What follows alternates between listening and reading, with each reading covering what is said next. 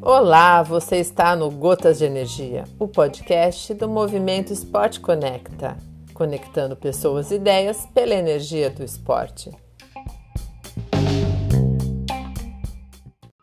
Olá, aqui é o Tony Luna para o podcast Esporte Conecta Gotas de Energia. O tema de hoje é recomeçar.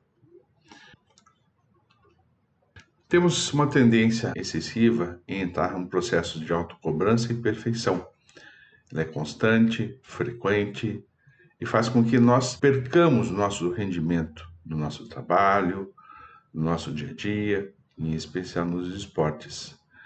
Qual é o limite da suficiência na relação com as coisas que fazemos? Quando é suficiente? E quando que é importante entendermos que repetimos constantemente um processo de um dia a gente lembra, e a gente sabe o que vai ter que fazer, e é possível que a gente esqueça, que a gente perca, que a gente não tenha um rendimento total. E em outro momento, voltamos a lembrar. E é sempre assim. No processo de evolução, evolução humana de maneira geral, um dia a gente lembra. E depois a gente esquece, depois a gente lembra de novo. Depois a gente esquece mais uma vez. E cada vez a gente vai subindo um degrau a mais. Às vezes, descemos um ou outros degraus depois voltamos a subir.